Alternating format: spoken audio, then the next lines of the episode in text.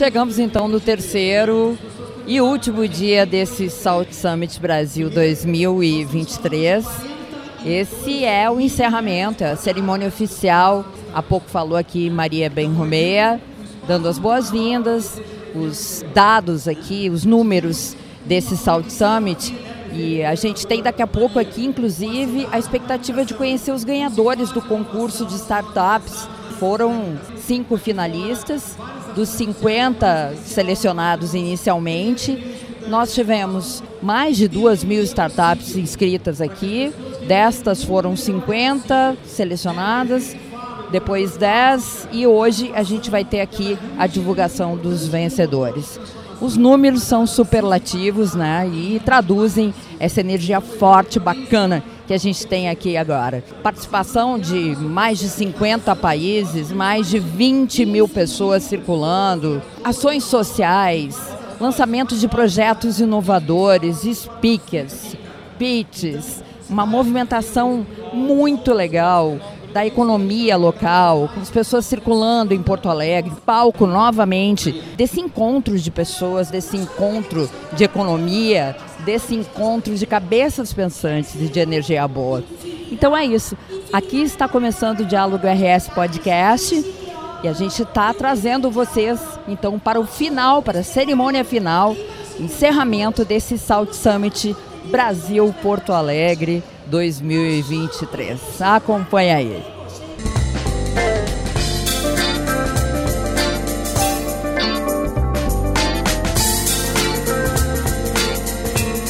o governo do estado lançou na tarde dessa sexta-feira o programa Acesso RS aqui nesse palco, no Innovation Stage, e é um programa que quer ofertar cursos que entreguem bases tecnológicas introdutórias às carreiras em tecnologia da informação e comunicação. E é organizado pela Secretaria de Justiça, Cidadania e Direitos Humanos, em parceria com as secretarias da Educação e de Inovação, Ciência e Tecnologia. O Acesso RS vai disponibilizar duas mil vagas para cursos de programação voltadas para diferentes públicos que os departamentos das secretarias abrangem. E o governador Eduardo Leite participou da apresentação desse programa e foi bastante aplaudido aqui durante a sua fala. E aí entra um aspecto fundamental que se relaciona com o que a gente está falando aqui, com o South Summit, com tudo que a gente está conversando, que é o respeito à diversidade.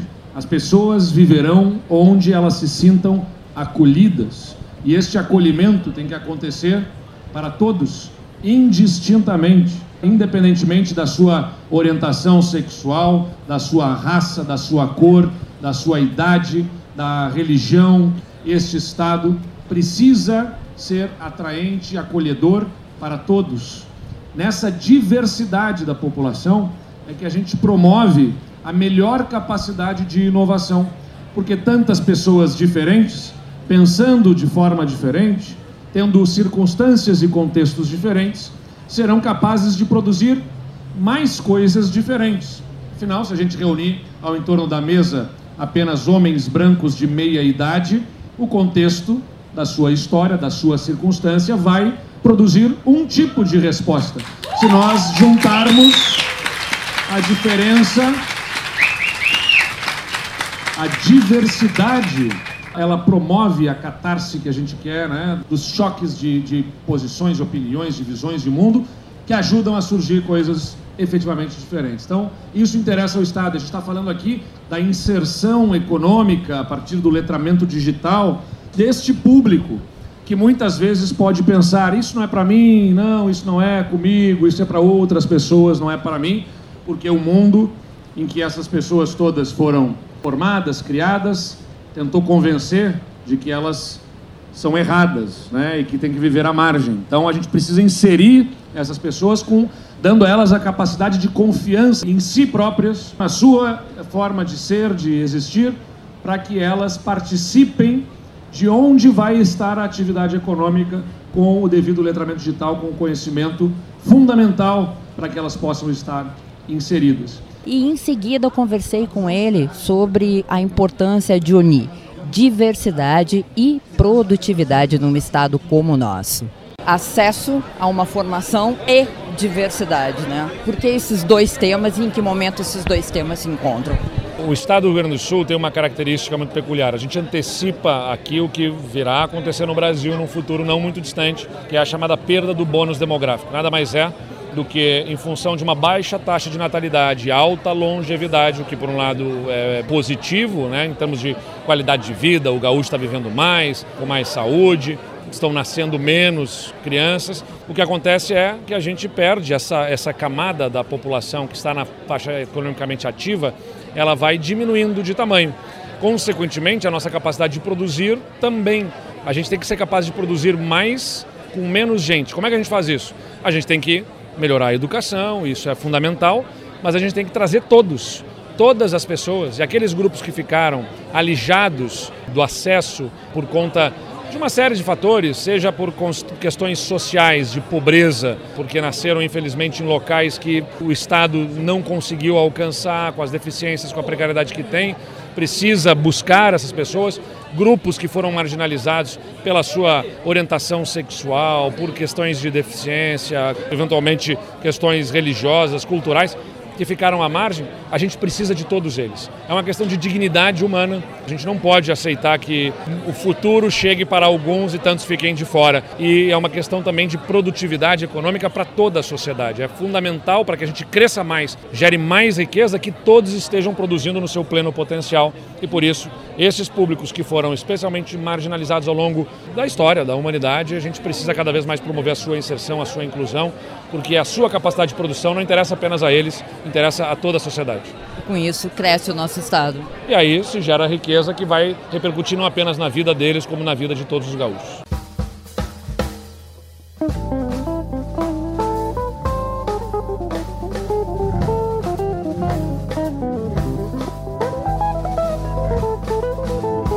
O Serviço de Informações Gaúchas, que é o SIGA, foi lançado aqui no Salt Summit como mais uma iniciativa do Programa de Inovação do Tesouro do Estado, o PIT.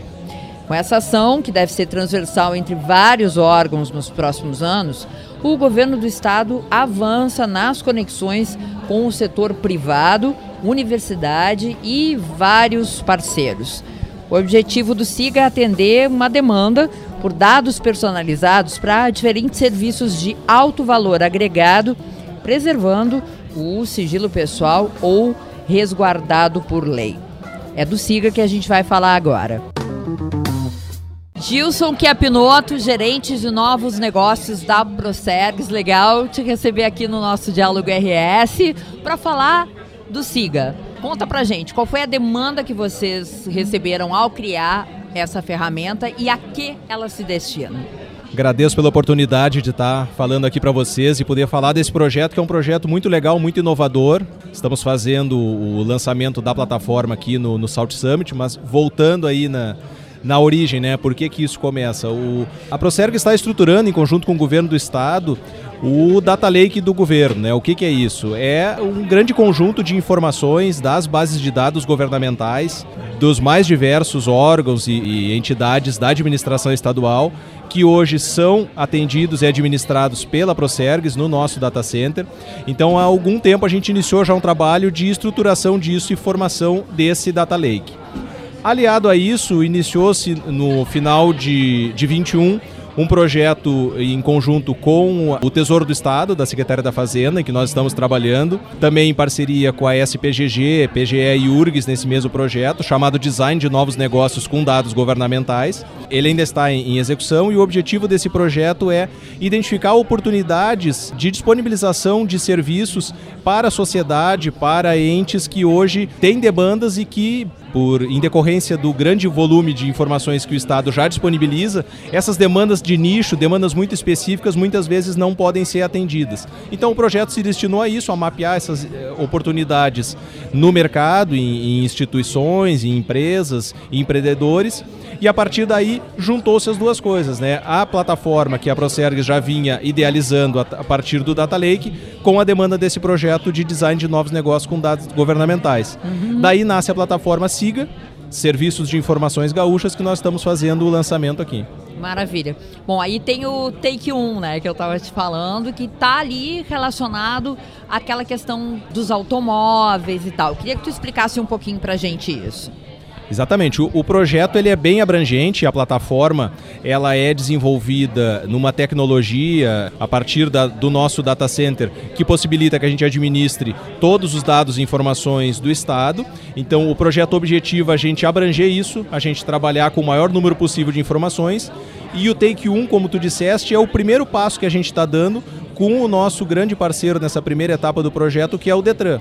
Então o Detran é a primeira instituição do Estado que está é, entrando no projeto, entrando na plataforma e disponibilizando uh, os seus dados para que, a partir de serviços é, que geram informações de alto valor agregado para o mercado e para as empresas, as informações que hoje o Detran possui e que podem atender objetivos de negócio específicos, por exemplo, de instituições financeiras, de bancos, de seguradoras, revendas de automóveis, enfim, todos os nichos de mercado que têm alguma necessidade com informações do Detran e que tenham muita especificidade, o projeto ele, ele objetiva que a gente transforme isso em serviços de alto valor agregado para fomentar o negócio, fomentar o empreendedorismo através de inovação. Dá, dá um exemplo para a gente assim, dessa situação, por exemplo, que, que tipo de informação poderia ser procurada, digamos, um leilão de automóveis, ou, Sim. um exemplo assim prático.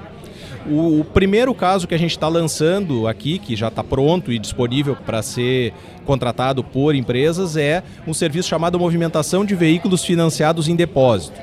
Que, que, é isso? Quando uma instituição financeira ela concede um crédito para o financiamento de um veículo, esse veículo ele é financiado, a pessoa física que tirou o financiamento, ela adquire o veículo a partir daquele valor recebido, e esse veículo ele fica com uma anotação no seu documento, né, no seu registro, que é o chamado gravame. Esse gravame vincula aquela dívida que aquela pessoa contraiu com a instituição financeira ocorre eventualmente, por exemplo, de um veículo desses por qualquer motivo, ou por um acidente, ou por uma infração administrativa, é, infração, por exemplo, de um estacionamento indevido, ou mesmo por falha de pagamento de licenciamento, uhum. de PVA, ele é recolhido num depósito. Certo. Qual é o interesse da instituição financeira e que o nosso serviço passa a atender? É que a financeira fique sabendo que esse veículo, que tem um vínculo com ela, ingressou num depósito o mais rápido possível. Ou seja, do momento que o veículo ingressa no depósito, no dia seguinte a instituição financeira que contrata esse serviço, ela já passa a receber a informação de que o veículo entrou no depósito, as fotos da situação do veículo no momento em que ele entrou, por exemplo, se foi um acidente, qual a situação desse uhum. veículo, qual é o estado dele os valores que, que esse veículo hoje deve para o Estado, de IPVA, de multas, de licenciamento e a localização do veículo, né, em que depósito ele está. Isso dá uma celeridade para a iniciativa privada, consequentemente para o cidadão. A gente sabe que é um trâmite chato esse, né? Sim. De, por no... exemplo, de saber a situação de um automóvel, né? Tanto para a empresa quanto para o cidadão. Né? E são informações que hoje elas já existem, até porque os dados sempre são públicos. É. Essas informações, o objetivo do serviço é condensar uhum. eles e agilizar a entrega claro. Dele para as instituições financeiras. De posse dessas informações, a instituição financeira tem muito mais condições de decidir, por exemplo, se ela vai buscar uma retomada daquele veículo. Uhum. Eventualmente o veículo já pode ter um débito com, o própria, com a própria pessoa que fez o financiamento e a financeira tem interesse de retomar aquele veículo, ela passa a saber a localização e o estado dele. Então, para o negócio da financeira, é muito interessante porque ela tem celeridade e confiabilidade da informação, uma informação oficial do governo do estado que ela está recebendo. E para o cidadão, ele acaba tendo também o trâmite agilizado, porque ele pode ter todo esse desembaraço resolvido de uma forma mais rápida.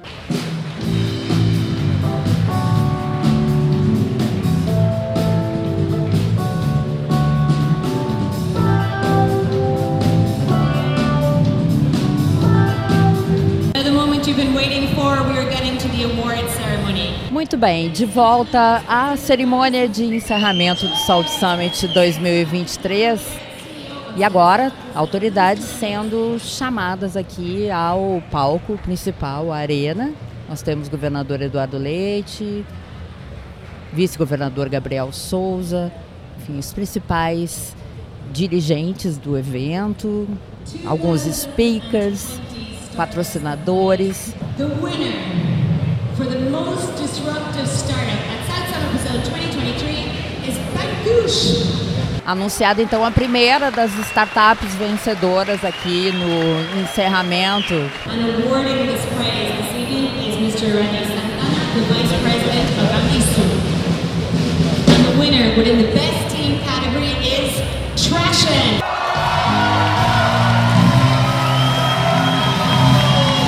Trashin sendo premiada agora. Trashin, the Best Team Award aqui no Salt Summit Brasil 2023.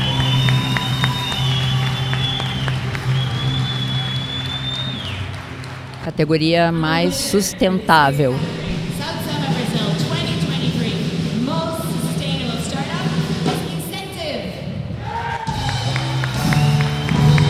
Incentive é a premiada na categoria mais sustentável startup. Essa premiação é feita por categorias, né? Então, por isso, cada startup é vencedora em categorias distintas dentro desse universo. Lembrando que foram 50 pré-selecionadas, depois 10 e as 5 que estão sendo premiadas aqui na cerimônia de encerramento. The winner for Brazil Summit 2023, the most scalable startup category is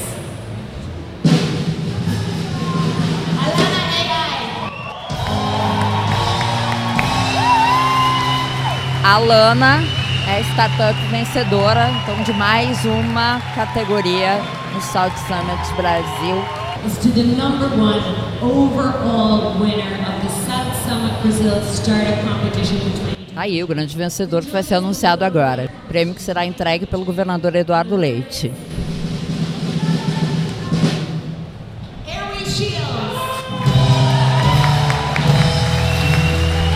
Airway Shield safer intubation.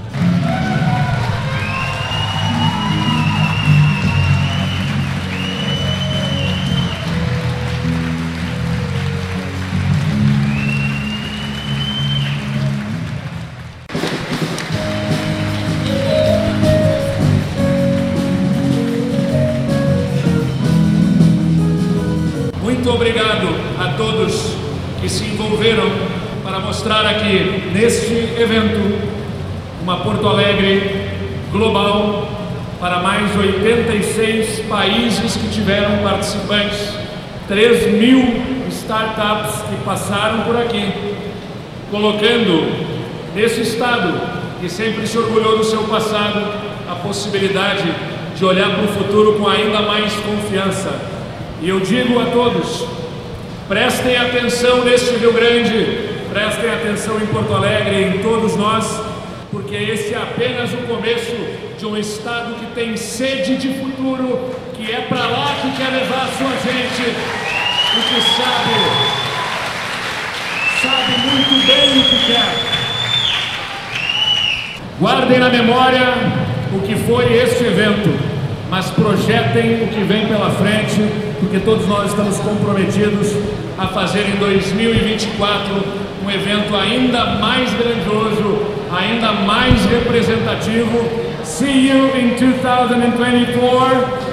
Hasta 2024, até 2024, está encerrada essa edição de Salve E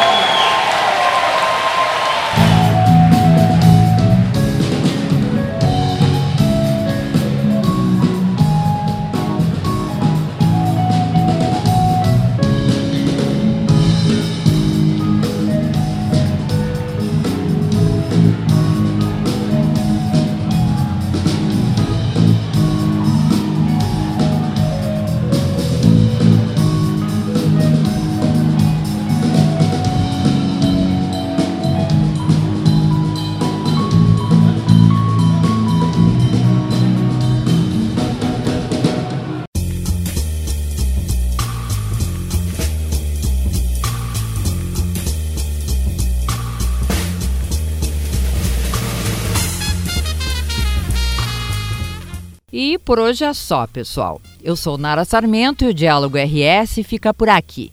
Este e outros episódios estão disponíveis no YouTube do Governo do Estado e nas plataformas da Rádio Web e Spotify. Grande abraço a todos!